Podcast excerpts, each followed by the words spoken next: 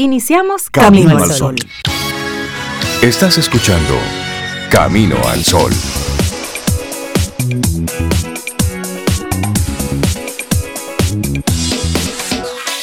Buenos días, Cintia Ortiz, Sobeida Ramírez y a todos nuestros amigos Camino al Sol oyentes.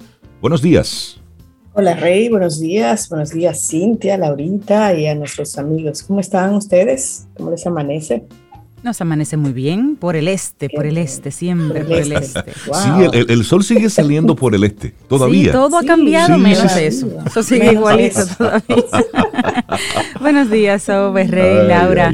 Y buenos días a ti, Camino al Sol oyente. Es que hay que reírse un poquito, tempranito, comenzando la mañana. Y es muy bueno reírse de uno mismo. Así y que, eso, eso libera. un chistecito malo ahí, te lo gozas solo y no importa, y así comienzas. Liberas tensión y vas conectando con buenas energías. Es viernes inicio ya del, de este fin de semana que, bueno, pinta caluroso. Sí, sí, sí, sí, señor.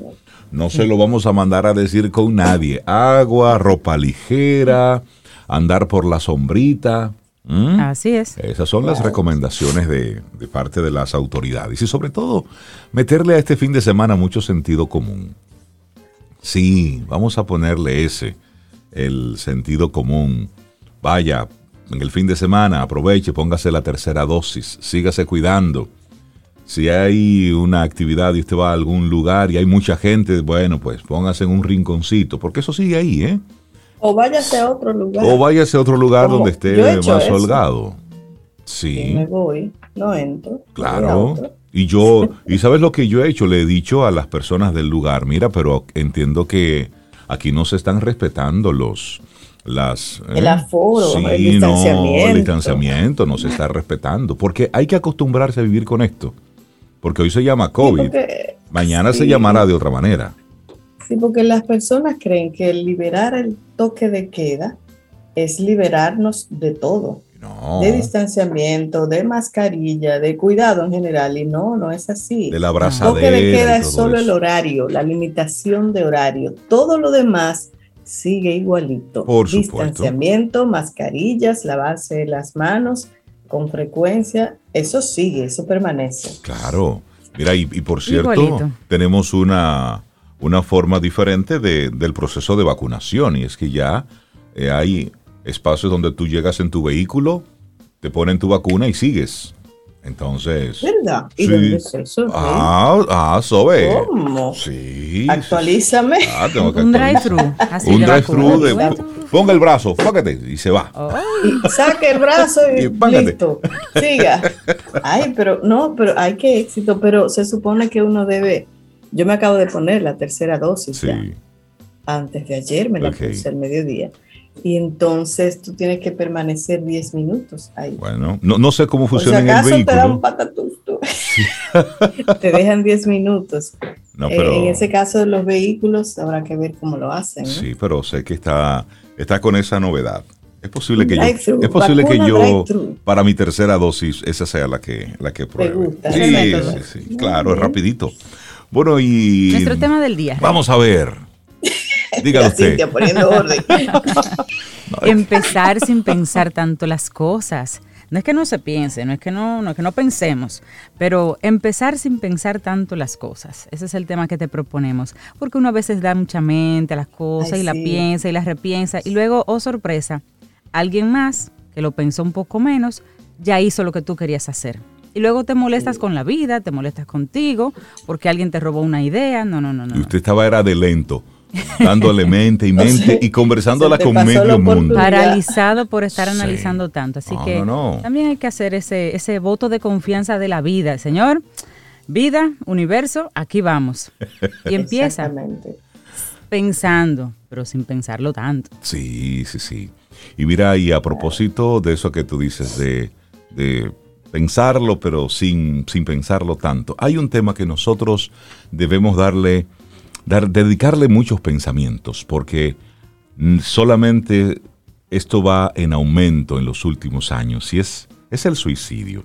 Hoy, 10 de septiembre, es el día que, que se toma precisamente para reflexionar sobre el suicidio. Es el Día Mundial de la Prevención del Suicidio. Hoy 10 de septiembre que se, se celebra como cada año este día, este día mundial organizado por la Asociación Internacional para la Prevención del Suicidio y es avalado por la Organización Mundial de la Salud. Les voy a compartir, solamente unos datos en República Dominicana. Al menos 303 personas se han suicidado en los primeros seis meses de este 2021. Repito el número, ¿eh? 303 en los primeros seis meses del 2021. Esto es atribuido a secuelas de la pandemia, a la falta de una política integral por parte del gobierno que esto conforme al presidente del Colegio Dominicano de Psicólogos. Y de acuerdo con las estadísticas del Observatorio de Seguridad Ciudadana, en el año pasado fueron 597 los suicidios, de los cuales 295 comprendieron al periodo enero-junio, mientras en el mismo ciclo de este año se notificaron 313, es decir, hubo un aumento de un 3%. Y hay un dato que da el, psicólogo Ramírez, dice, la salud mental en la República Dominicana no es una prioridad para el gobierno y ninguno ha demostrado interés. Hace falta una política de salud mental preventiva en la población. De hecho, lo que tiene que ver con, la salud mental, eh, no sé sobre si tienes más información, pero los seguros médicos, por ejemplo, no cubren esa parte de, psicología. Y es como si fuera un, un esnovismo o una chulería o algo estético. Y no, la salud mental es una realidad. Es decir, y debe sí ser cubierto por, por los diferentes. Yo creo que hay, yo creo que hay casos puntuales. Muy puntuales. que sí, tendría que investigar, tendría que investigar. No tengo la, la, certeza de la información, pero podemos averiguar. Y te voy a decir algo, desde que inició el tema de la pandemia, los psicólogos, los diferentes gremios que los agrupan, han estado hablando de la necesidad de ponerle atención a la salud mental del pueblo. La manera en cómo se comporta la ciudadanía. ¿eh? Habla de cómo andan esa cabeza, de cómo andan las locas de la casa, los diferentes comportamientos violentos, agresivos, esas euforias, todo eso habla de la salud mental. Y lamentablemente eh, es, es, un tema para dedicarle eh, unos pensamientos muy profundos, porque el suicidio se ha convertido lamentablemente en otra pandemia. Y los psicólogos dicen, bueno, y esto lamentablemente va a más. Claro, y, pensar, Rey, Cintia, que, que, los suicidios y los intentos de suicidio tienen, como, como dicen algunos medios, un efecto dominó. Y eso afecta no solo a las personas que se suicidan o intentan suicidarse, sino también a toda la familia, a toda la familia. El daño, la secuela que queda cuando alguna persona eh, intenta suicidarse o logra hacerlo, el daño que queda, la secuela psicológica en esa familia es importante. Y también a veces en las comunidades, en sociedades completas, hay suicidios que han sido, tú sabes, como referentes en un país o en una sociedad, pero en el núcleo familiar eso tiene un peso importante en términos psicológicos y el cómo seguir funcionando de manera emocionalmente adecuada esa familia. Así es, así es. Y en nuestro país el 90% de este, de este tipo de casos son hombres. Es decir, de esos 303, el 90% son hombres que se han quitado la vida suicidándose. Bueno, este es un dato para nosotros reflexionar sobre ello. Estamos arrancando nuestro programa Camino al Sol. Laboratorio Patria Rivas presenta en Camino al Sol la reflexión del día.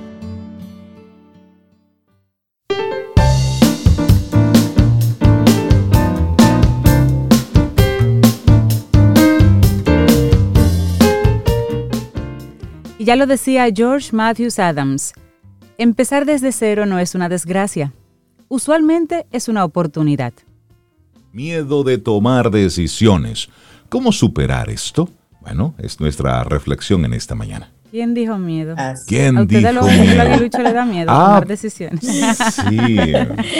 bueno, mientras tanto comencemos con un par de preguntas. Vamos a ver. A ver, ¿con qué facilidad tomas decisiones?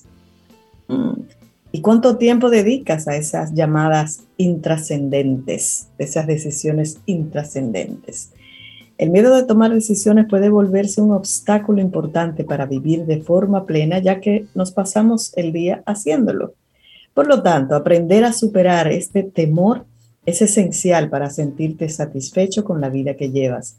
La inseguridad en la toma de decisiones tiene diferentes causas, pero está demostrado que impacta la vida de forma negativa. Sin embargo, hay técnicas que es posible aplicar para trabajar en este problema y sentirte mejor contigo mismo.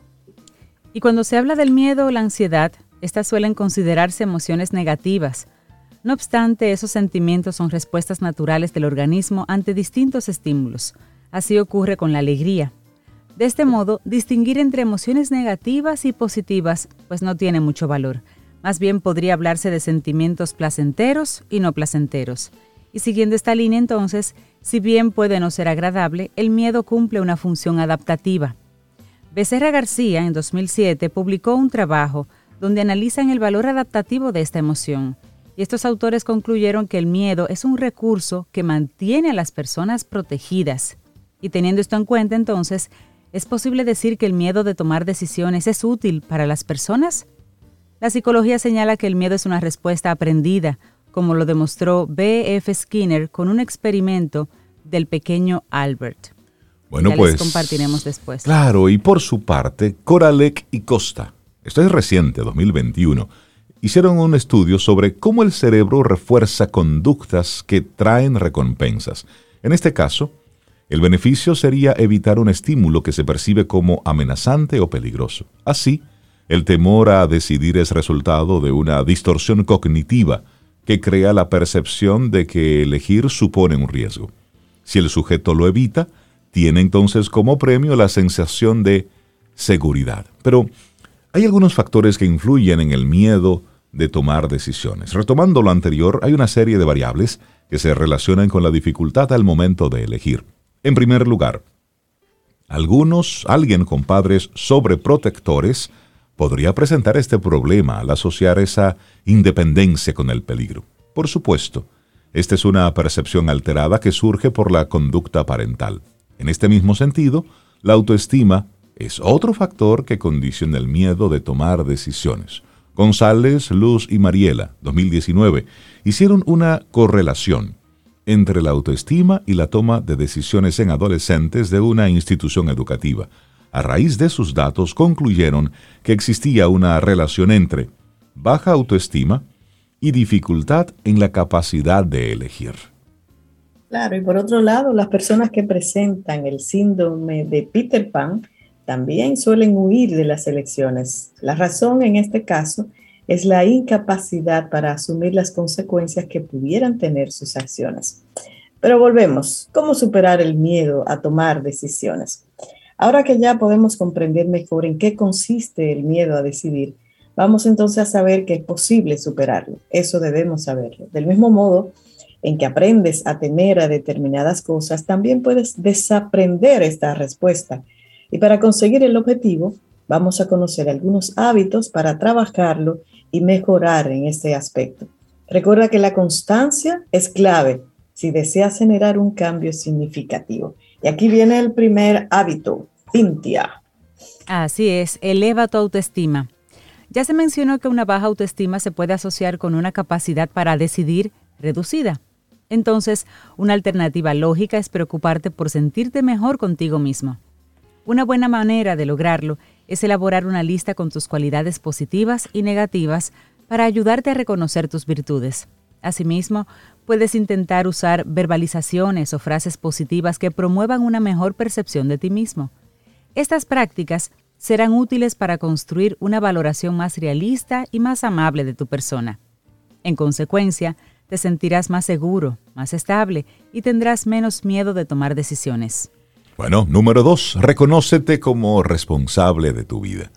En ocasiones el temor a decidir tiene que ver con que no se reconoce la responsabilidad sobre la vida propia. A veces, las personas tienden a culpar a todos a su alrededor por los resultados de sus actos.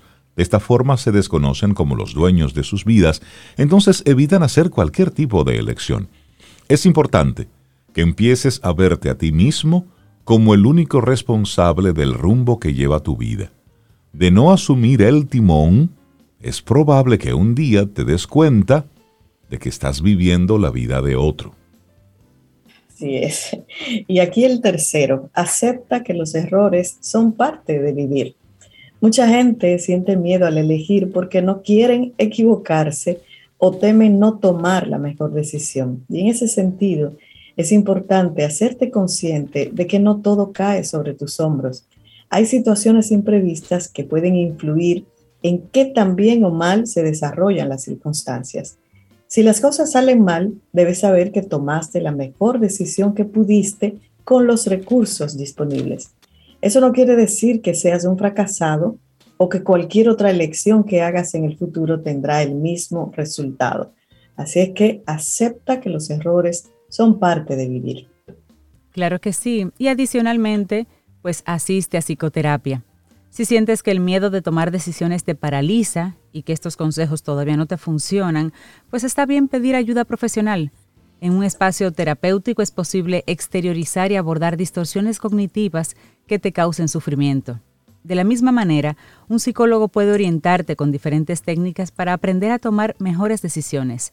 También es posible trabajar en el sentido de responsabilidad, la autoestima y cualquier otra situación que te esté afectando.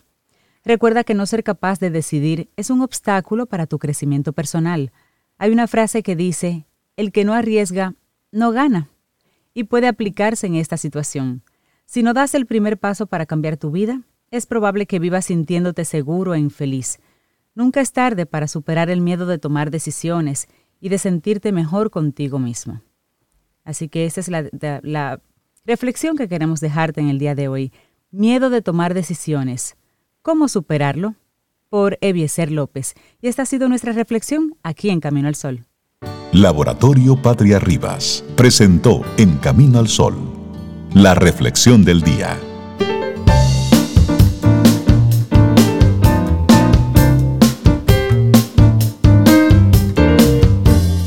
Cintia, ¿qué nos tienes para hoy? Camino al Sol.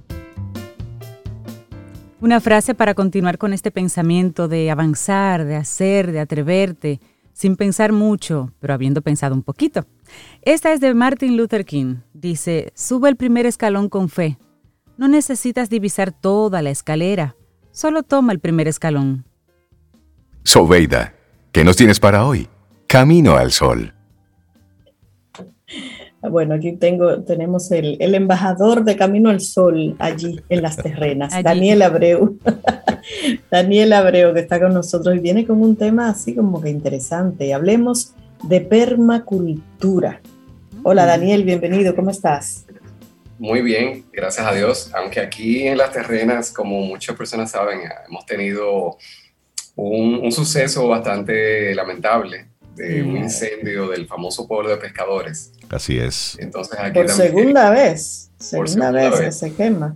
Segunda vez, eh, lo, cual eh, es un caso súper extraño, eh, pero bueno, es así y también es un recordatorio de las fuerzas de la naturaleza, que tenemos que estar preparados para, para cualquier suceso. En cualquier momento. Eso, hay, hay, mucho aprendizaje de, todo, de, toda esta situación, de cómo prepararse mejor para eh, enfrentar eh, situaciones que tienen que ver con, con, la fuerza de la naturaleza, que, que, cuando suceden recapacitamos de lo poderosa que son.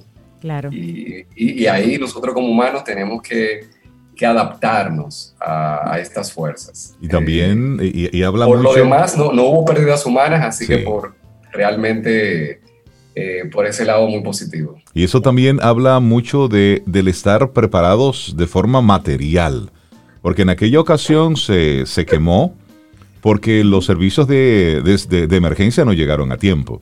Lo mismo ocurrió con este caso.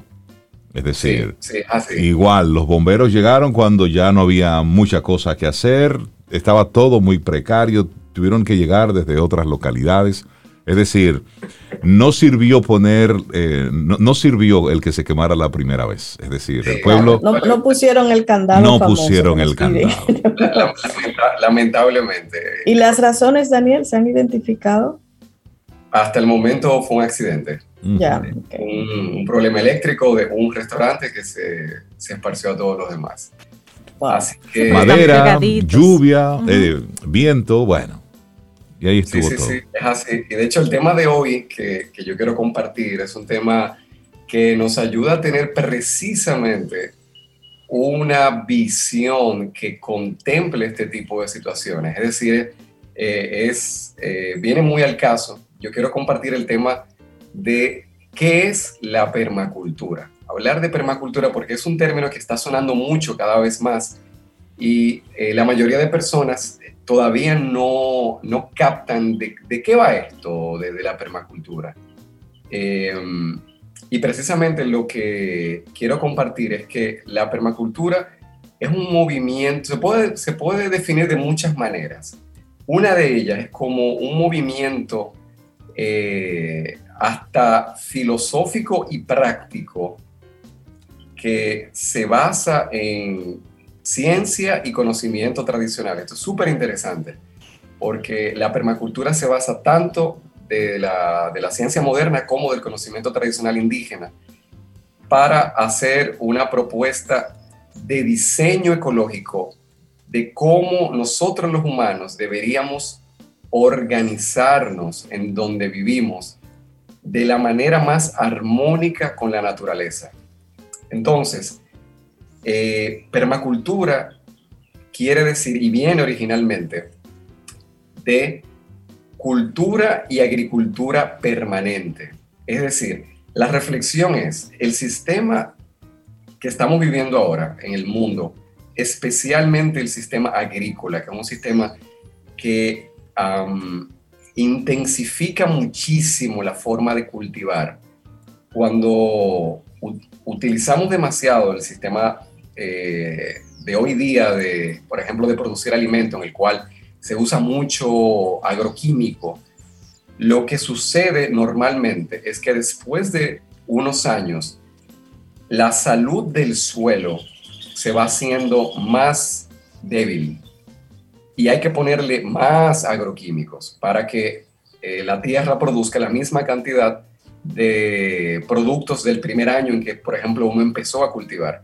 Llega un momento en que la tierra ya casi no produce. Y eso está, está comprobado de que se satura. tierra, se satura. Llega un, un momento en que ya necesita descanso, está saturada.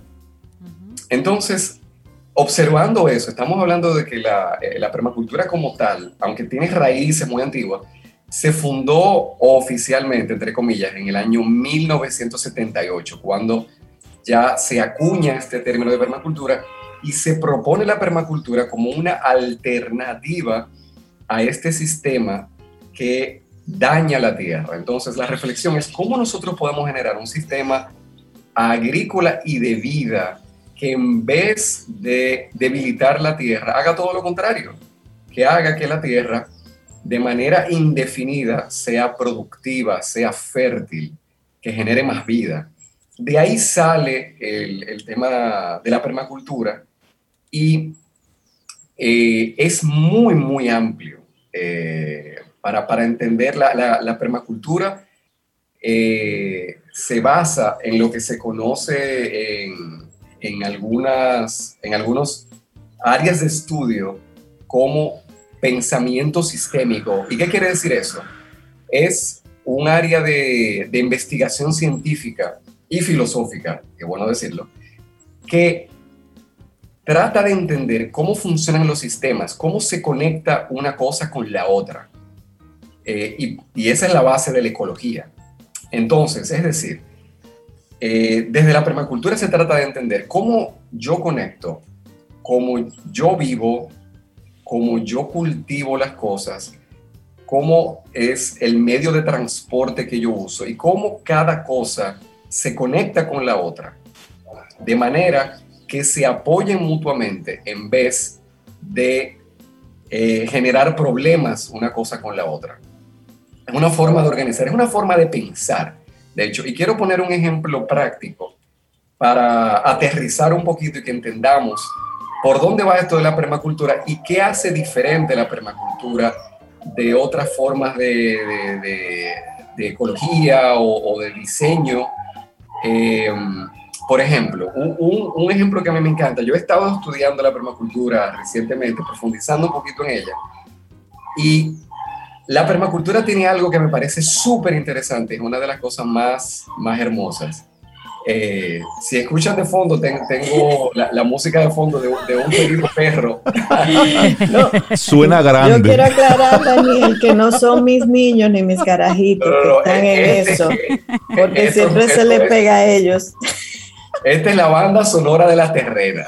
Porque estamos contigo en ecología, medio ambiente, cuidado, y ellos son parte de completamente. Entonces, eh, eh, para que veamos que estamos en vivo, completamente involucrados todos los seres de la naturaleza que andan por aquí. Eh, pues un ejemplo para que entendamos cómo la permacultura hace esto de unir diferentes partes. Por ejemplo, en, pensemos en un jardín, ¿no? Yo estoy en mi casa, yo tengo un pequeño, un, pequeño espacio en el patio o en el jardín donde no he cultivado nada, lo tengo ahí como eh, sin utilizar. Y yo pienso, ok, mira, yo quisiera tener un jardincito. Lo normal, digamos, en, el pensamiento tradicional eh, contemporáneo, yo pensaría, bueno, déjame ver qué, qué me gusta, qué yo cultivo, si cultivo unas florecitas, si cultivo algunos vegetales, algunas hierbas, y eso está perfecto. Y la, la, permacultura incluye esto y te da pautas de cómo hacerlo de una manera que sea lo más eficiente posible, pero la permacultura te hace otra pregunta. ¿Ese jardín tuyo podría ayudar a otra persona? Eh, ese jardín que tú vas a hacer, tú estás pensando en qué insectos y animales tú vas a beneficiar, qué nuevas aves se podrán alimentar, de esa, qué plantas tú vas a plantar que va a generar mayor vida en tu jardín, no solamente para ti como humano, sino para otras especies y otros humanos.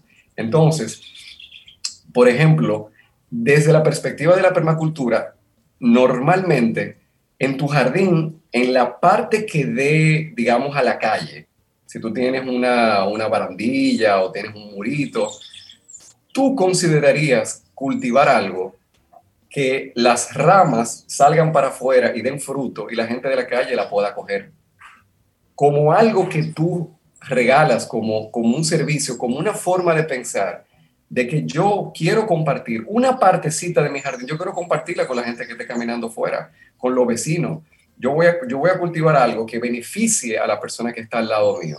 Entonces, en mi diseño yo tomo en cuenta a las personas que van a pasar por mi casa, las personas que son vecinos míos, y yo tomo en cuenta de que mi diseño de mi jardín genere beneficio para los demás, en el entendimiento de que si todo el mundo hiciera eso, al final el nivel de beneficio de todos se multiplicaría. Si yo solamente pienso en mí, me limito completamente, pero si, si generamos esta forma de pensar, que de hecho, vamos a reconocerlo, esto no es tan nuevo.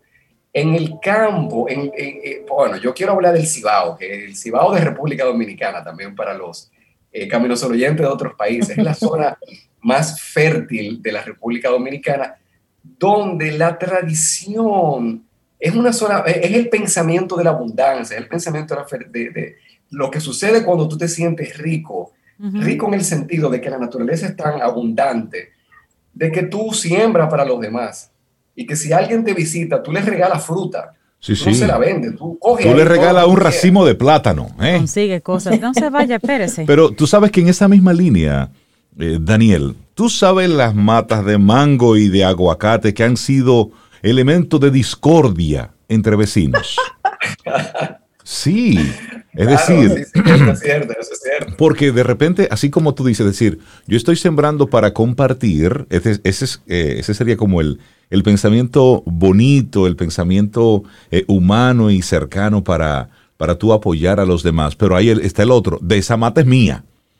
Y a esa mata nadie me le puede poner la mano. Sí, y eso, y, y lo podemos hasta bromear con eso, pero ha sido eh, elementos de discordia en muchas familias. Una mata de guanábana, que eh, me cayó de aquel lado, pero es mía, porque estaba, cayó en la pared. Mira, y, es, y, tú dices, pero es una guanábana, hermano, es decir, ¿cuál es el problema? Pero el sentido de propiedad, de esto es mío. Y yo te lo doy si quiero. Es así, Rey. Y tú estás dando en el punto de por qué en esa situación es un problema. Porque por diseño no se entiende en esos casos de que una parte de mi espacio está bien que yo la comparta. Exacto. Eh, eh, ahí vemos la o sea, cuando hablamos de filosofía, la filosofía, y, sabemos que en, Camino al Sol tenemos espacios eh, donde se reflexiona sobre la verdadera filosofía, sobre la parte práctica de la filosofía.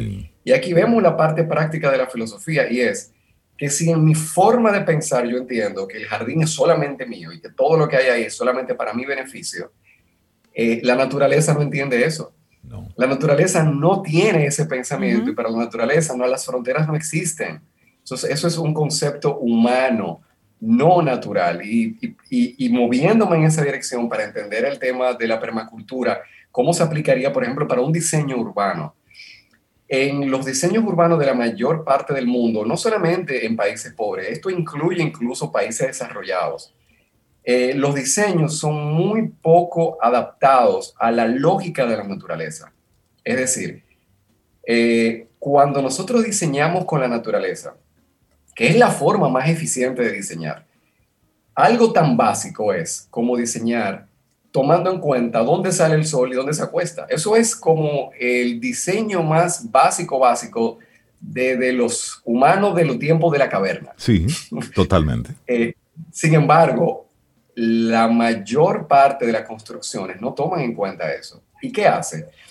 Que una gran cantidad de luz que se pudiera aprovechar de manera natural y por lo tanto calor, y sobre todo en países donde, donde hace un poquito más de frío, pero también en países como nosotros, donde la cantidad de casas en República Dominicana que tienen que tener bombillos prendidos a las 10 y a las 12 del mediodía, 10 de la mañana y 12 del mediodía, es algo que por diseño no debería ser. O sea, la cantidad de luz con la que cuenta República Dominicana es para que durante el día uno no es un, hogar normalmente no necesitara o casi no necesitara tener luz artificial, porque nosotros somos un país tropical caribeño, que tenemos una gran cantidad de luz, pero por diseño normalmente eh, no se diseña pensando en eso. Entonces, ahí es donde vemos la parte práctica de la permacultura y en la permacultura se toma muchísimo en cuenta el tema del agua.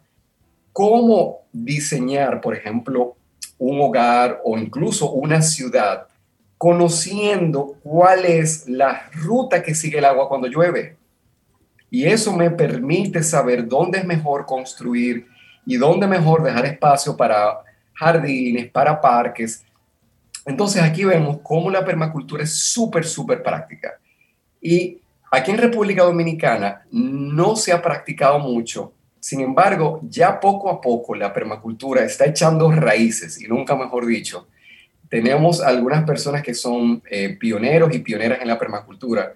Una queridísima amiga mía, eh, Orquídea Susana, está organizando un taller de permacultura, un taller práctico de permacultura en Las Galeras eh, ah, para los días 24 y 26 de septiembre tengo que decir que ya los cupos están llenos, lo cual es una buena noticia porque eh, la respuesta ha superado las expectativas de los organizadores también.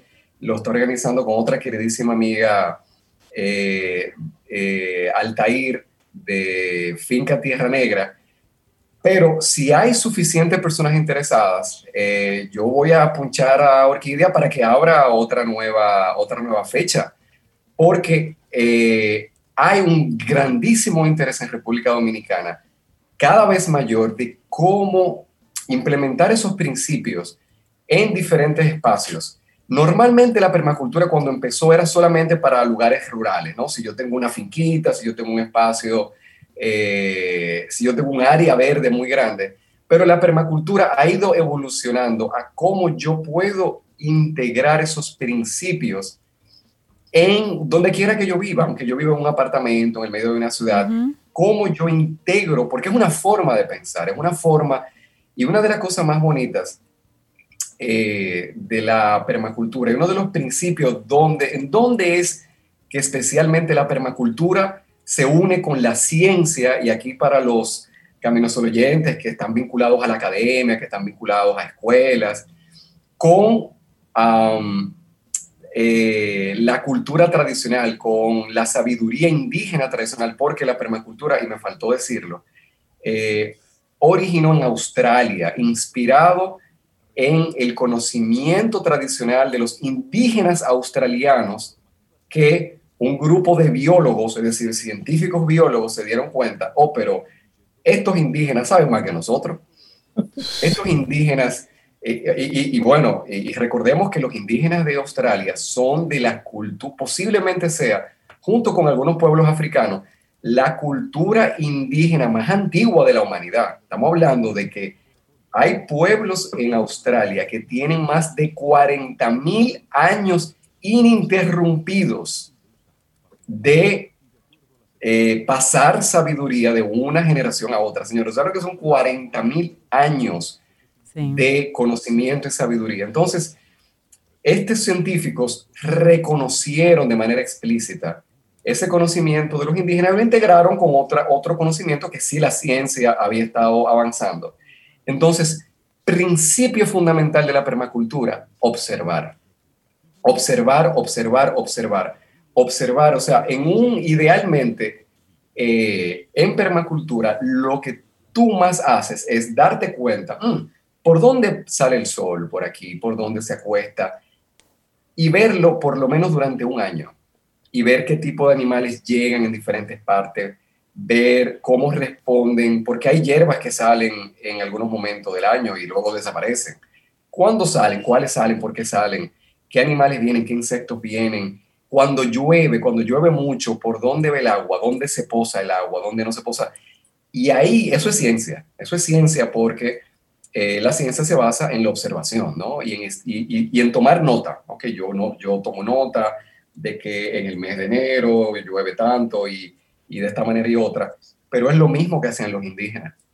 Los indígenas reales, eh, tradicionales, lo, lo que hacen es observar todo el medio y armonizarse con él. Entonces a mí me encanta la permacultura porque une dos formas de pensamiento que mucha gente cree que están en oposición y no es verdad.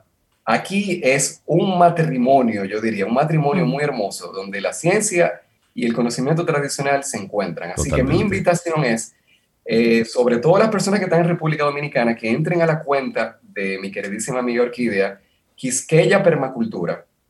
Quisqueya Permacultura para que vean lo que eh, se está haciendo en República Dominicana, cómo se está avanzando, porque también la permacultura es diferente eh, en cada lugar. Entonces, a quien le interesa el tema, que investigue eh, en Internet hay muchísima información, hay cursos gratuitos.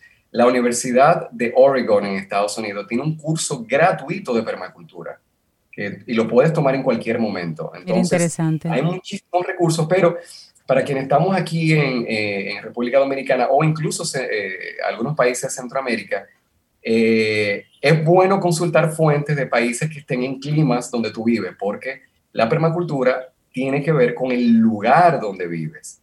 Y no es lo mismo lo que se aconseja en lugares eh, más desérticos, en lugares mucho de clima más templado, cambia bastante las recomendaciones. Entonces, vamos a aprovechar eh, esta forma de pensar para integrarla a, nuestra, a tener un estilo de vida eh, más armonizado con la naturaleza, que al final nos beneficiamos nosotros otros seres de la naturaleza y nuestros vecinos también, si decidimos, yo voy a plantar esta mata de mango para que un par de rapitas caigan afuera. Y, no voy a pelear por, ellas. Daniel, y que no pelee por ellas. Mira, aprovechando tu tema, rápidamente, en Instagram vi hace unos días una comparación precisamente de dos fotografías, dos casas. No era en el país, pero eran dos casas con jardines muy cuidados. Y decían, estas personas en estas, en estas casas viven personas que cuidan el medio ambiente, que creen en el medio ambiente, pero no lo cuidan igual. Y una casa mostraba un terreno, un césped cortadito, todo pristino, así, todo hermoso, pero muy, muy cortado, muy, muy recortadito y demás. La otra casa mostraba un jardín un poco más descuidado, pero no era descuidado, era un jardín que tenía elementos que favorecían precisamente los, las abejas, que fueran los pajaritos y demás, porque tenían eh, no solamente césped, sino tenían otras cosas ahí que facilitaban que organismos fueran a ese jardín. Y decían, ambos valoran el medio ambiente, pero uno está de hecho cuidándolo y otro simplemente está haciendo, digamos, em, el término era accesorio, el término era accesorio. Uno estaba teniendo un césped muy bonito de manera accesoria, el otro estaba dándole vida a su jardín a través de los árboles. Y tal vez no, no es permacultura como tal, pero sí es algo que podemos eh, hacer aquí en, casa, en las ciudades, los que no vivimos en el campo, en el balcón, en el jardín, en el patiecito, pues tomar en cuenta qué elementos integramos ahí para facilitar esa visita y esa, esa proliferación de vida en nuestros espacios, Daniel. Qué bonito ejemplo, Cintia, gracias por compartir. Así que con todo esto yo quisiera pues ya pues presentar una cancioncita ya para cerrar y conectar con este tema con un artista. Miren, yo voy a decir algo muy atrevido. Yo sé que alguna persona van a decir, no, tú, eso no es así. Pero yo quiero presentar a este artista que en mi opinión es la artista musical más importante del mundo de la generación actual. Ella se llama Aurora.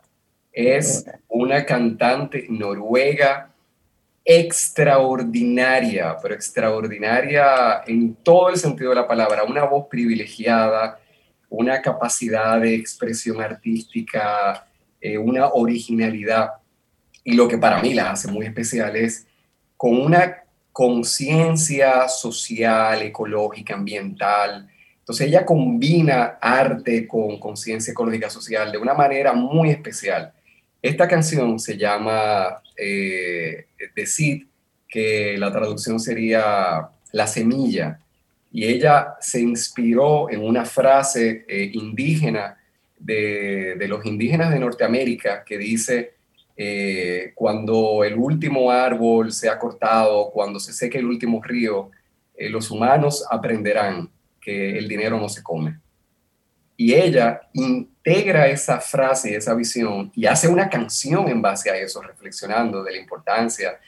Eh, y a mí me encantan los artistas que no solamente tienen un mensaje bonito, sino que lo hacen artísticamente, que hace una melodía atractiva, que hace una melodía moderna, que hace una, que aunque a ti no te guste el mensaje, te puede gustar la melodía y hasta bailar. Así que para quienes no conocen a Aurora, por favor, algunos la han escuchado, porque Aurora eh, es parte de, los cantantes, de las cantantes de la banda sonora de Frozen. Así que todos, los padres que han estado llevando a sus niñas, sobre todo, a ver a Frozen, ya han escuchado a Aurora, aunque no lo saben. Eh, pero para que por favor eh, desen y, los melómanos y la gente que le encanta la música, por favor háganse ese regalito y conozcan la obra de, de quien yo profetizo que va a pasar a la historia. Una de las de las grandes artistas de este siglo. miren que estoy diciendo algo atrevido, pero creo que no me voy a equivocar. Mira, y ella, ella modela eh, lo que se espera de esta nueva generación. Apenas tiene 25 años. Sí, sí, sí. 25 años, bien jovencita. Y ya ha hecho muchísimo, o sea, ella, tiene mucho en esto, o sea, que estamos hablando de, ya de una artista consagrada. Muy bien. Así que aquí escuchamos a Aurora con The Seed. Gracias, Daniel. Lindo día para ti. Siente y disfruta de la vida. La vida. Camino al sol. Camino al sol.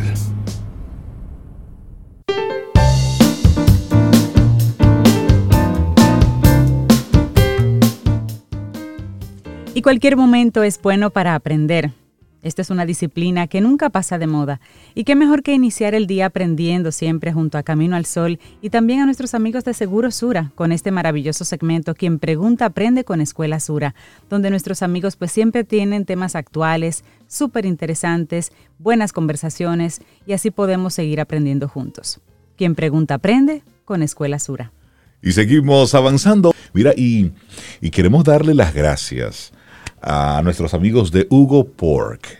Ay, ay, ay. De señores, rodillas. qué cosa tan espectacular. Miren, hace unos días nos, llegó, nos llegaron aquí unos, unos productos que, bueno, ¿para qué les cuento? Hugo Pork, miren, fue, fue, fue una pieza de, cerdo que solamente había que ponerlo al horno, sobre un chicharroncito, sobe, solamente tú lo pones al horno por una hora y quince.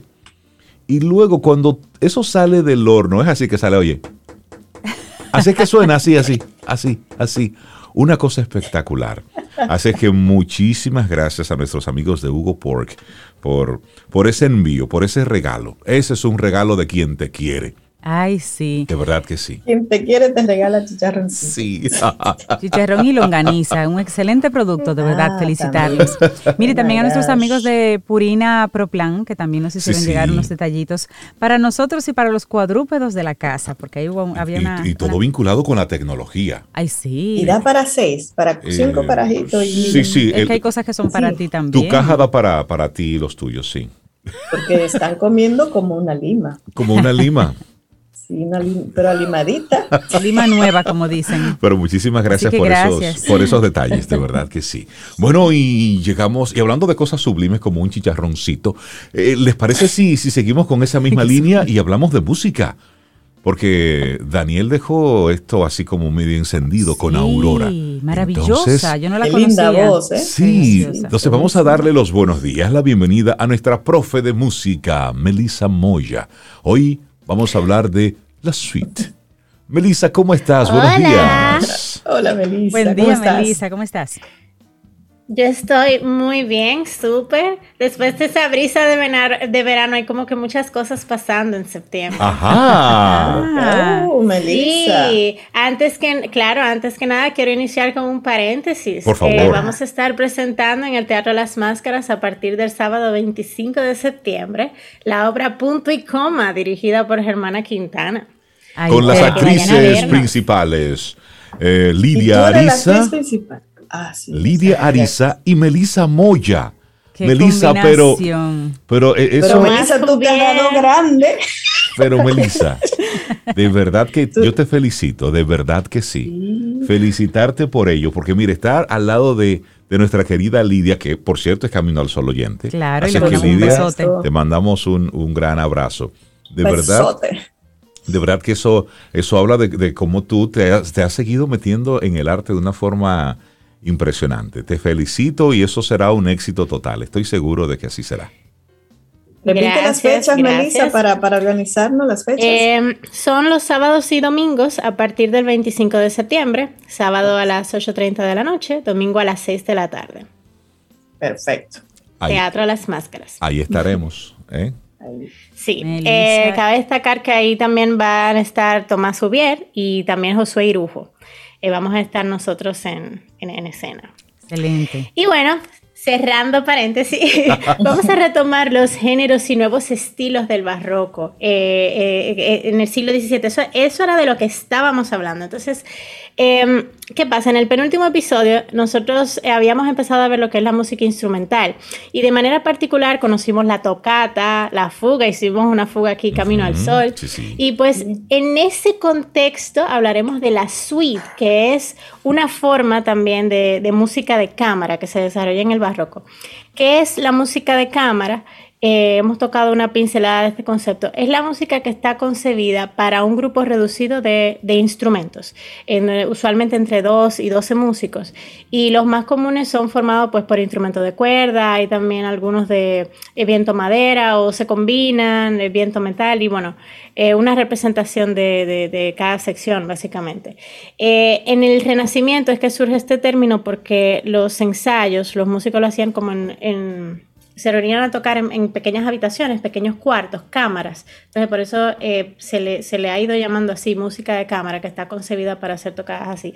Que a propósito, yo tengo boletas para ver los conciertos de cámara del Teatro Nacional este mes. ¡Oh, por Dios! ¿Cómo es? Pero, pero ¿y esta artista que...? Porque, eh, sí, porque en septiembre, de los martes próximos, los tres martes próximos consecutivos, vamos a tener una temporada de conciertos de, cámaras en el Teatro Nacional, en la sala Ravelo, eh, de la Orquesta Sinfónica, dirigida por, eh, por Dante Cucurulo.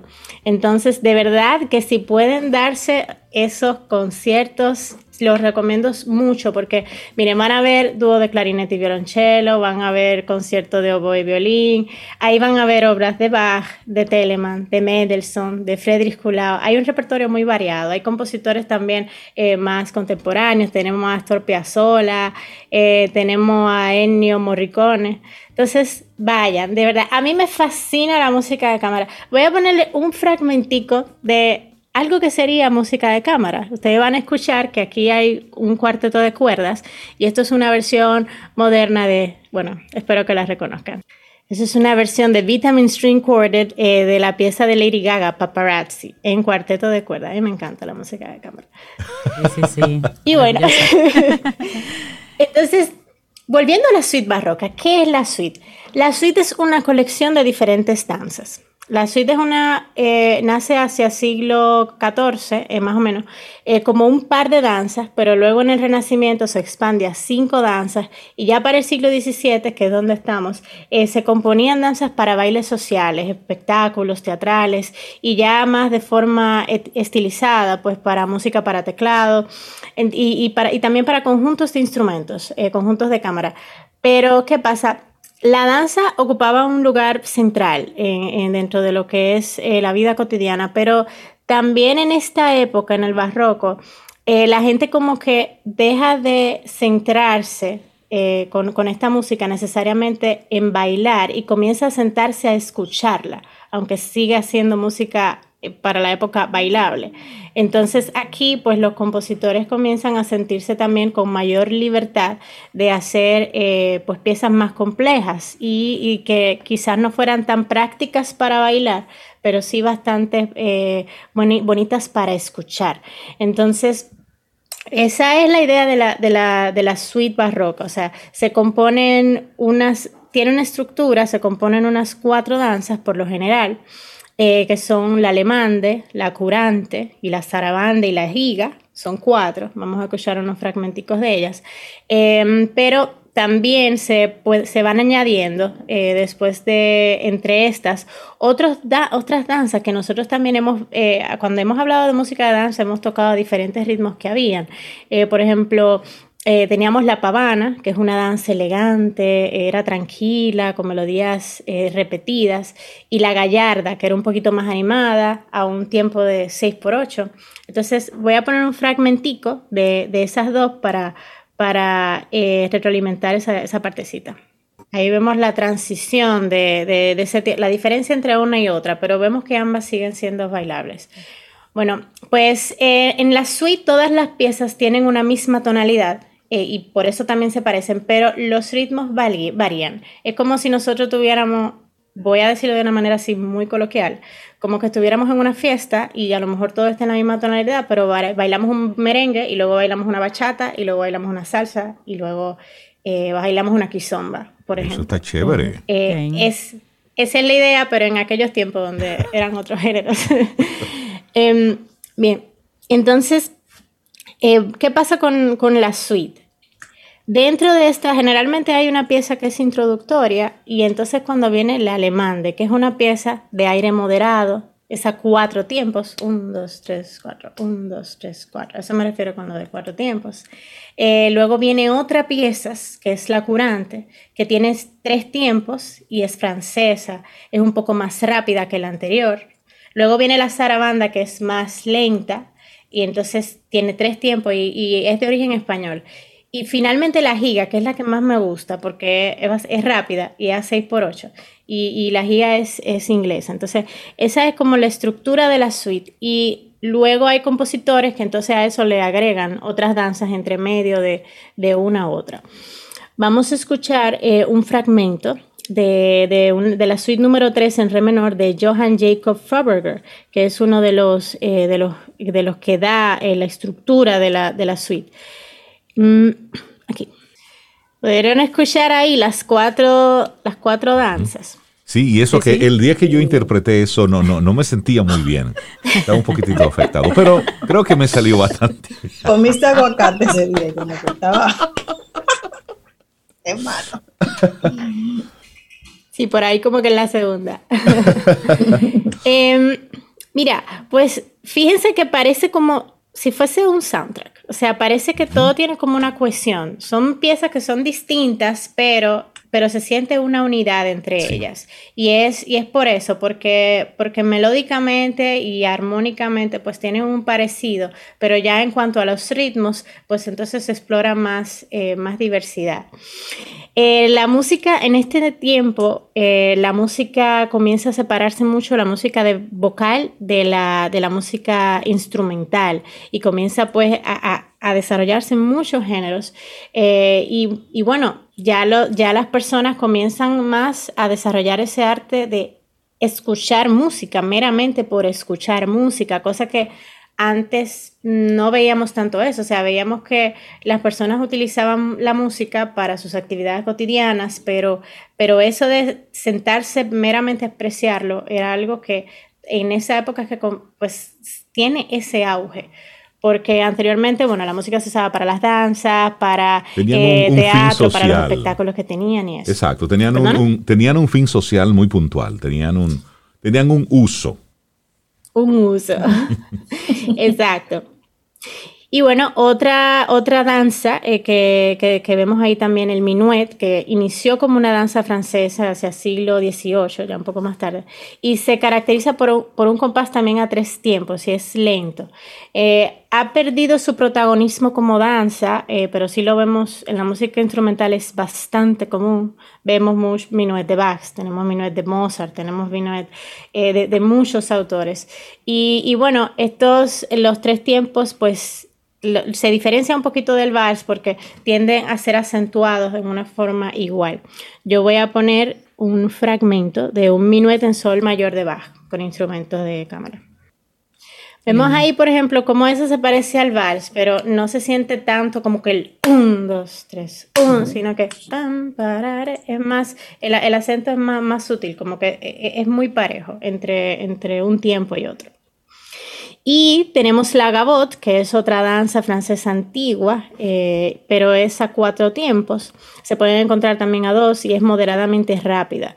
Eh, se caracteriza por empezar en el tercer pulso del compás. Y entonces así el acento va a coincidir con el acento, con el tiempo fuerte del compás. Vamos a escuchar un fragmento de una gavotte de una suite de Bach. La suite para la en sol menor de Bach. Ay, me gusta cómo suena eso, me dice. Sí, sí, muy lindo. Será muy bonito. El laúd es un, es un, instrumento como muy relajante, a mí me encanta. y, en, y, en, y, bueno, en este periodo era bastante utilizado. Eh, y bueno, otra, otra que nosotros tenemos, eh, nosotros tenemos, por ejemplo, la tripla, que es, se hacía, por ejemplo, cuando se hacía la alemanda, eh, se hacía una variación en compás a tres tiempos de eso mismo. Voy a mostrar ahora de, una suite también compuesta en este tiempo de, por Johann Hermann eh, Schein. Em, él es un, un compositor eh, que hizo El banquete musical, que es una obra de 1617 y que consta de unas 20 suites para cinco instrumentos y siguen la secuencia de, o sea, todas las suites tienen pavana, gallarda, curante, alemanda y triple. Entonces, vamos a escuchar la alemanda y triple de, de, las, de su suite número 8 de esta obra. ¡Ey, esa pandereta me quedó bien! ¿Eh? Esa pandereta quedó estabas lúcido, lúcido, estabas engrasadito ahí. Estaba bien esa pandereta. ¿Cómo hubiese sonado eso con una tambora? Ah, no, 2.0. Ellos no estaban preparados para tanto sabor. en verdad. Eh, y bueno, eh, ya la música pues eh, ya comienza entonces a desarrollarse mejor fuera de las palabras. Eh, vemos que esas melodías que estamos acostumbrados a escuchar en las canciones, que se distinguen también, pues comienzan a tener también protagonismo en instrumentos solistas que no necesariamente son la voz. Y con la música en este periodo comienza a ser eh, más expresiva. Ya después del barroco, la música instrumental tiene un auge bastante grande. Eh, yo les invito y, a mí me, o sea, me encanta el periodo porque es un periodo demasiado amplio, se hacen muchos géneros y todavía, por ejemplo, la suite que nosotros vimos eh, ahora, tienen en el, en el, van decayendo después de, del barroco eh, un poco, pero en el romántico y en el moderno también hay compositores que las retoman y, y reinventan las suites, como Tchaikovsky, por ejemplo, que tiene una suite en el en el, Cascanueces. Eh, también tenemos Debussy, que hace otra suite, la de eh, Bergamasque. Entonces, eh, si nosotros nos ponemos como a comparar, es muy interesante porque independientemente de que la forma musical es la misma, pues cada periodo tiene como sus características. Lo que nosotros escuchamos ahora, por ejemplo, eh, todos los audios que oímos, tienen instrumentos que ya hemos hablado de que en el barroco eran bastante eh, utilizados. No tenemos, por ejemplo, las texturas que nos da el pianoforte, que es bastante usado en el, eh, mucho después en el romanticismo o en el mismo clasicismo que se usa también. Entonces, el barroco es un periodo de, exploración de, composiciones muy complejas y mucho desarrollo de múltiples géneros. Aquí recordemos que es que vimos la ópera y bueno, ya estamos terminando de, ver los eh, géneros que surgen entonces para pasar a un periodo que es muy rico también, que es el clasicismo. Entonces, eh, bueno, yo quiero eh, mostrar un fragmentico de una giga de Grigory eh, Sokolov. Eh, recuerden que la giga es esa pieza que es más rápida y que es la que tiende a terminar una suite, aunque se pudieran agregar otras. Escuchemos. Ahí teníamos puro virtuosismo, ¿eh? Sí, sí, sí. Melissa, qué, qué, lindo este recorrido que nos has hecho en esta, en esta mañana. De verdad que sí, agradecerlo, porque los viernes con esta locura eh, en el tránsito, con este, con este acelere por el día, pues esto sirve para, para frenar un poquitito, para, para, ponernos en contacto con, con, esa música. Agradecerte por, porque en cada una de tus intervenciones pues nos dejas mucha enseñanza y por supuesto cosas para explorar. Hoy conocimos la suite con nuestra profe Melissa Moya. La gente que quiera ponerse en contacto contigo, Melissa. Gracias a través de Melissa Moya A en Instagram, eh, también melissamoyaa.gmail.com. Por cierto, en el episodio pasado eh, vi que muchos caminos oyentes entraron a ver las caricaturas. Gracias, espero les haya gustado. y los brownie también. También, algunos encargos. qué bueno, qué bueno. no, yo no estoy aceptando cargo ahora mismo. Melissa, Demasiado que acuérdense, ya está de aquí ahora. Que tengas, un excelente, que tengas un excelente día, Melissa. Un abrazo.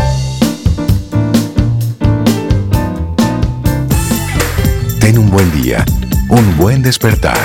Hola. Esto es Camino al Sol. Camino al Sol.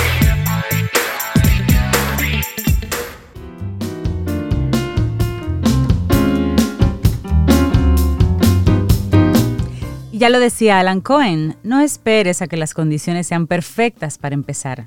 Empezar hace que de por sí las condiciones sean perfectas. Eso, vamos avanzando. Esto es Camino al Sol, es viernes, estamos a 10 de septiembre. Muchísimas gracias por conectar con nosotros. ¿Y qué haces cuando no te gusta un regalo? ¿Qué hacer en esos momentos? Son unas preguntas medio complicadas. ¿Quién tiene la respuesta? bueno, pues la creadora y propietaria de Like Me RD, gestores de regalos personales y corporativos. Cristela Comprés nos acompaña de nuevo aquí en Camino al Sol. ¿Viste cómo quedó eso? Yo, quiero una pauta con esa pauta. Hola, buen día. gracias, compadre. Yo contenta de tomarme mi cafecito eh, con los compadres aquí eh, ustedes saben para qué me invitan, como yo me pongo. Eh, exactamente. saludo, saludo, Un saludo a los caminos solo oyentes. Qué bueno eh, saludarles, contenta de compartir con ustedes. Miren, los regalos son la cosa más chula y maravillosa que la humanidad se inventó, pero una chulería. Ahora, se complica. Y dicen que da mucho bienestar mucho, mucho ánimo es psicológico, físico, cuando usted recibe regalo y sobre todo cuando usted da, entrega regalo, produce mucho más bienestar. Pero, pero, Sabemos que el tema se complica cuando a usted le entregan un regalo que sencillamente no hace química. Y ojo, esto no es personal. Ok. El pleito con el regalo. Ok. ok, Rey, que es obvio, Cintia, es que lo que me entregaron no me hizo clic. Usted a veces se pregunta, y disculpe la presión, pero ¿qué estaba pensando fulano? ¿De dónde fue que lo sacó? Es como si no me conociera. Ahora vamos, como si no me conociera. Pero yo le voy a hacer un cuento, ahora no se apuren. Mire, anoche Laurita hizo una eh, encuesta entre los Caminos del Sol oyente que veo que son de muy buen corazón. Porque respondieron tan bonito que yo dije, no, esto no es normal, va a haber que repetir, está viciado. Pero me gustó mucho las respuestas y le traigo los datos estadísticos. Le preguntamos, ¿qué hacen ustedes cuando no les gusta un regalo? El 48% de buen corazón dijo, yo lo guardo y espero a que encuentre a alguien que le pueda servir. en buen dominicano lo echan para adelante. Okay. En segundo lugar, un 22% dijo que lo usa. Oiga, qué cosa más hermosa. Lo uso aunque no me guste, aunque es una vez. O lo pongo. Yo vi una gente, paréntesis, que yo visité hace poco, huyendo con unos cuadros al hombro el otro día. Ajá. Porque y yo, manita, pero que. ¿Y para dónde va con eso? Fulana viene yo, ah, oh Padre Celeste. fulana viene y lleva a enganchar los cuadros que fulana. Exactamente. Oh my gosh. Pero fíjense que eso no está, no es malo, porque ella lo que, el juidero. ella lo que quiere es agradar a la persona, ¿verdad? No, no, los cuadros no van con, con su ambiente, con su casa, ¿verdad? Pero ella no los quiso desechar, sino que los reservó para agradar a esa persona y que los vea. Ah, eso, es bueno, sí pero, por una cosa, ella quita lo que tiene y pone lo que llega, porque ya yo no sé, en un lugar fijo. Abajo de la cama, Sobe, ya. Lo puso, lo puso. Bueno, Abajo pero de bueno, sí. Sobe, que hay regalo y hay regalo, ¿oíste? Pero bueno, bueno, miren, recibir un regalo que no nos gusta es terrible, pero vamos a aprovechar el tiempo y vamos primero a la parte que es visual.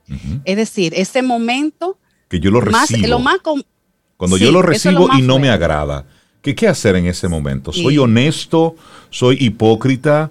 Eh, ¿Soy cínico? ¿O simplemente digo, te lo agradezco, pero, o simplemente un gracias y ya? ¿Qué sería lo protocolar? Ni honesto, ni cínico. Te voy a explicar eh, ahí, Rey. Tú tienes que ser cortés, y agradecido. Muy Un tema de cortesía. Aquí la profe Vitieri eh, estaría de lleno hablando de, protocolo. Pero lo que da esa decepción no es el momento solamente de, de que feo, que aquello, no, es el apuro de no saber cómo reaccionar. ¿Cómo reaccionar? Para no ofender al otro. Esa es la parte eh, difícil. Entonces, a veces se nota. Sí, porque el, no, se nota, no. El cuerpo, el lenguaje corporal no. El lenguaje corporal es obvio. Ahora, agradezca, Rey, di sencillamente un gesto moderado, no se ponga ese bulto, escúcheme, que la definición aquí le va a caer mal. Claro.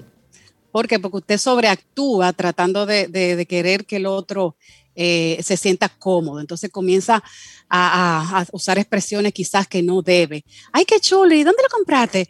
no, no abunde. Sencillamente, gracias. Eh, sea amable, eh, lea la tarjeta primeramente y luego entonces, pues sigue mostrando esa gratitud. Evite expresiones como, ahí voy, yo hice un, reel que lo invito a ver en la página de Like Me RD, que es donde la persona dice, ay, qué lindo, pero ay, a mí no me gusta el verde. ¿Y qué es eso? ¿Es dado, señores? Exacto. Además, esa persona hizo un esfuerzo, salió a buscar algo para ti, para agradarte. Pero, hizo un esfuercito. O claro. yo no como dulces, o soy alérgica, eh, o no sé, o ya yo tengo uno de eso. ¿Ustedes han visto esa parte que a veces personas... Sí. Ay, regalo eh, bueno, Ay, mira, mira, Rey, lo que me trajo Cris, mira. Yo eh, tengo otro. Eh, ella también, ella también me trajo uno. Pero igualito. Yo, estoy de acuerdo contigo cuando tú dices no, es decir, ser agradado porque un regalo, es decir, alguien se tomó parte de su tiempo en, preparar ese detalle, en llevártelo con el interés de agradarte. Entonces, independientemente de, de una cosa u otra, el, el gracias, tú sabes, como ahí sí, el protocolo, el, ser respetuoso y consecuente con el sentimiento, porque al final el, regalo es un objeto, es un algo material. El que te haya gustado o no, eso está en ti, porque para el gusto están los colores. Correcto. Ahora, soy, soy respetuoso, lo recibo, la persona se siente como, ay, qué chévere, Rey lo recibió. ¿Y qué hago yo con eso?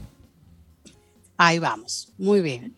Rey, para cerrar esa parte, agradecer siempre, le dije leer la tarjeta, si es posible, eh, recuerdo una recomendación de, la señora Jacqueline también, que eh, tomar una foto inclusive, ese, agrado, si fue que te lo enviaron, mira, ay, mira la blusita, no sé, es un gesto que tú tienes que tener en gratitud, pero no fija mucho como le dije porque... Exacto, cero sin bulto. Correcto. Antes de responderte, Rey, mira, déjame darte un poquito de background de por qué suceden esas cosas. En el programa anterior hablamos de que para usted ser exitoso en un regalo, o en un gran porcentaje, digamos, 90, 91%, usted tiene que tratar de conocer el gusto de la persona. Y si no lo conoce, indagar de alguna forma, auxiliarse de, alguien, de alguien realmente, para ser más acertado. Estas cosas se dan primero porque el, el que te lo regala o no te conoce bien, pero tampoco indagó con algún conocido, o adivinen qué. ¿Qué? Te están regalando algo que les regalaron que no les gustó Eso pasa también. Ah, Eso significa que no fue pensado para ti. Y ese pobre regalo, nadie me quiere. ¿Y ahora y qué hago? Otra cosa, la persona compró en base a su gusto y no al tuyo. ¿Se acuerdan que hablamos de esa parte? De que tiene que primar el gusto de a quien tú le vas a regalar, sobre todo. Hay una combinación de, quién soy yo, ¿verdad? Porque aquí hay un tema de marca personal. También. Cuando tú regalas, tú regalas algo que te representa. Y también eh, la famosa prisa, sea por descuido, porque no tuvo tiempo, porque no se dedicó, porque se le complicó la vida, quería regalarte algo y tuvo que coger algo rápido y no la peor. Okay. Eso es lo primero. Entonces, vámonos a qué hacer. Eso es yo diría que muy particular de cada persona. Y aquí voy a lanzar una pregunta. Atención, Sobe, con el chat, si la gente quiere eh, responder, piensen, le voy a traer un momento difícil, hoy es viernes, pero bueno, piensen en ese regalo, no más horroroso. Ok. Eh, pero que no le hizo clic, que usted dijo, qué es esto? Usted no sabía qué reacción, cómo reaccionar, dónde meter la cara, qué hacer, o sea, incómodo, eh, a pesar de las buenas intenciones de la persona. Cuéntenos cuáles fueron esos regalos, así bien puntual, esto, lo otro. A ver, aquí hay matrimonios en este foro y hay amistad y compadre. Yo no quiero meter un apuro, pero Cintia, dime. Eh, no, dime, si Rey te regaló algo, tú dices, pero amor, dime, linda. ¿Qué es eso? Ah, no, no, no, no, no. No, ella no muere de ese susto. Yo no, regalo. Porque él no le regala, no es por otra Ah, ¿verdad? Que él me llama a mí, espérate, que él Exacto, él tiene tu asesoría. Yo, utilizo los servicios de White Me RD. Sobe, ¿qué te ha pasado a ti?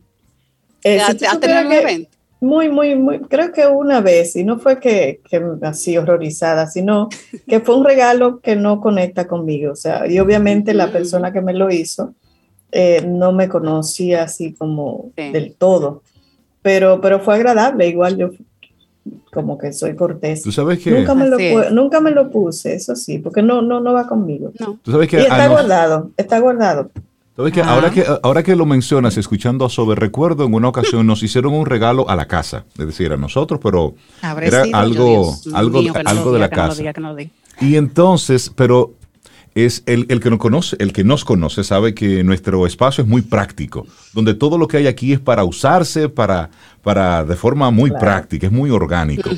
entonces eso era muy como que muy estilizado, muy fino, así como, que muy, muy para ver. Finolio, muy finolio. Sí, como muy finolio, así como algo así como Luis 23. un cosas, una cosa. Una, una cosa así que, sí, que, oh, que donde en cualquier lugar que nosotros pusiéramos eso, pues iba a desentonar con... no iba, no Exacto, entonces se agradeció, decir, muchas gracias. Eh, claro. Pero como que no sabíamos mucho qué hacer con eso. Mm. no, es una aquí dice una vámonos a las recomendaciones. Aquí nos dice una primera camino al solo oyente que ella le regalaron una vez dinero. Y a ella no le gustó que le regalaran dinero. No, no, Uy, pues. qué fuerte. Yo cojo yo. ¿De esa escuela cuando hablamos de los sobrecitos? Rey, Rey, eso depende. Ahí viene el sobre, ahí viene Rey, depende. eso depende. A mí no me gusta tampoco que me regalen dinero. Claro, hay que ver. bueno, Ahora, en, un regalo maravilloso, Rey, que a mí me hicieron. Ajá. Señor, eso sí me gustó. Dos veces me lo han hecho. Yo espero que me lo sigan haciendo. A ver. Tickets de gasolina Ah, eso es chévere. Oh, mi amor. Oh, Eso es muy lindo. Saludos, mi hermana. Pues bien. cuñados. Vamos a recomendaciones. Sobre eso está muy bien. Depende mucho del nivel de confianza. Práctica, Ah, pero Claro. son mi, Bueno. mi, mi, mi familia, bueno. mi familia.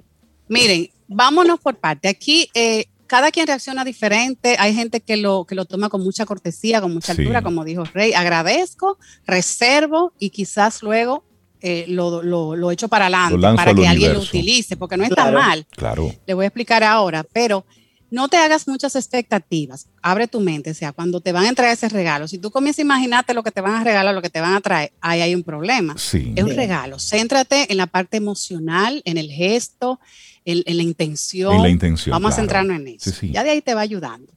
Luego mucho tacto, mucho, mucho, mucho. Eso, cuidar de, de exteriorizar esos gestos, esa primera impresión. Al que me hace un desaire, ahí- yo no le regalo mani nunca. Ay, Dios mío. No, Ay. hay gente que, que, que en Ay, su sí. buen ánimo te comienza a preguntar, ¿te gustó? ¿Te gustó? Ah, no, no, yo no ¿Te ha pregunto, pero es si me hacen un Ay, desaire, pero a mí yo no me gusta preguntar porque yo no Está saber. bien. Que esto era una cosa aparte, espera. Estamos... una mujer consciente. Yo te estoy hablando y no se me ofenda a nadie, ¿verdad? Es en general eh, cosas que suceden, no es el... Normalmente la gente la, lo- la pega con el regalo, pero hay ese momento incómodo. Entonces se da mucho de, de qué hago entonces. Si me gustó el gesto, ¿verdad? Eso es lo que tú vas... No tienes que ser hipócrita, enfócate en el gesto. Ok. ¿Ves la diferencia? Exacto. Sí, Si claro. comienzo a lavar el regalo, entonces caigo en, en la- en- en fingir Sí, claro. Y, y eso, hasta en mentir. y eso, y eso se nota al vuelo. Sí. Exacto. Sí, Entonces, sí, sí. enfócate en el gesto. Eso es lo primero.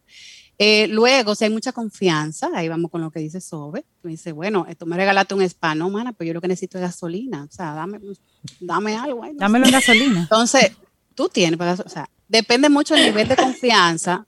No sería, ¿no? Donde usted mismo le dice, eh, comadre, mire, esa blusita que usted me regaló, eh, me quedó como apretadita de aquí, o como que me hace ver como extraña. Hay un ticket de cambio. Me usted encantó, pero mire, Usted la compró no dieron un ticket de cambio. Ay, Exacto. ¿Dónde sí, le ponen ticket de cambio. Eso Claro, es bueno. y eso es válido. eso.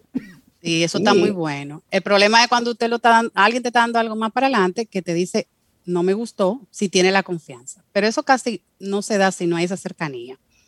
Eh, y el ticket de cambio, letal, gracias por mencionarlo. Tienen que tratar de, de ponerlo. Sí. Lo ideal es guardar el regalo, usarlo al menos una vez o colocarlo en un sitio visible para esa persona porque tú quieres que se sienta bien, lo que hablamos de los cuadros. Eh, de preferencia que esa persona lo vea, una foto, como dije, algo así. Pasado un tiempo, esos tiempos varían, se puede transferir. ¿Qué forma tan Si definitivamente usted no en- entiende que no le va a dar uso, regalar no es malo, o sea, regalar lo regalado no es malo. Eh, lo que pasa es que no es tan cortés, un poquito. De Pero hecho, sí. una manera de asegurarse de que los regalos eh, lleguen a alguien que realmente vaya a disfrutar. Ahora, no regalen su pedazo en la misma iglesia, en la misma comunidad. Y para esa Exacto. recomendación y para otras recomendaciones, Like Me RD con Cristela Comprés. Vamos a recordar las redes sociales de Like Me RD. Ay, ay, ay. Así es, somos gestores de regalos. A la voz tuya sale más bonita, pero somos gestores personales de regalos corporativos también. Entonces síganos para que disfruten de este contenido y más eh, sobre lo que hemos estado hablando hoy. Arroba like me, rayita abajo, RD. Eso, Cristela Comprés. Buenísimo. Coma querida, un abrazo, cuídeseme mucho. Y nosotros Compadre, así. un beso, se me cuidan. Eso, Ay, un señores. ahora. Llegamos al final de nuestro programa también. Camino al Sol por este viernes, por esta semana. El próximo lunes, si el universo sigue conspirando, usted quiere, nosotros estamos aquí. Tendremos un nuevo Camino al Sol. y esperamos que hayas disfrutado del contenido del día de hoy. Recuerda nuestras vías para mantenernos en contacto. Hola arroba caminoalsol.do. Visita nuestra web y amplía más de nuestro contenido. Caminoalsol.do Hasta, una próxima edición. y pásala bien.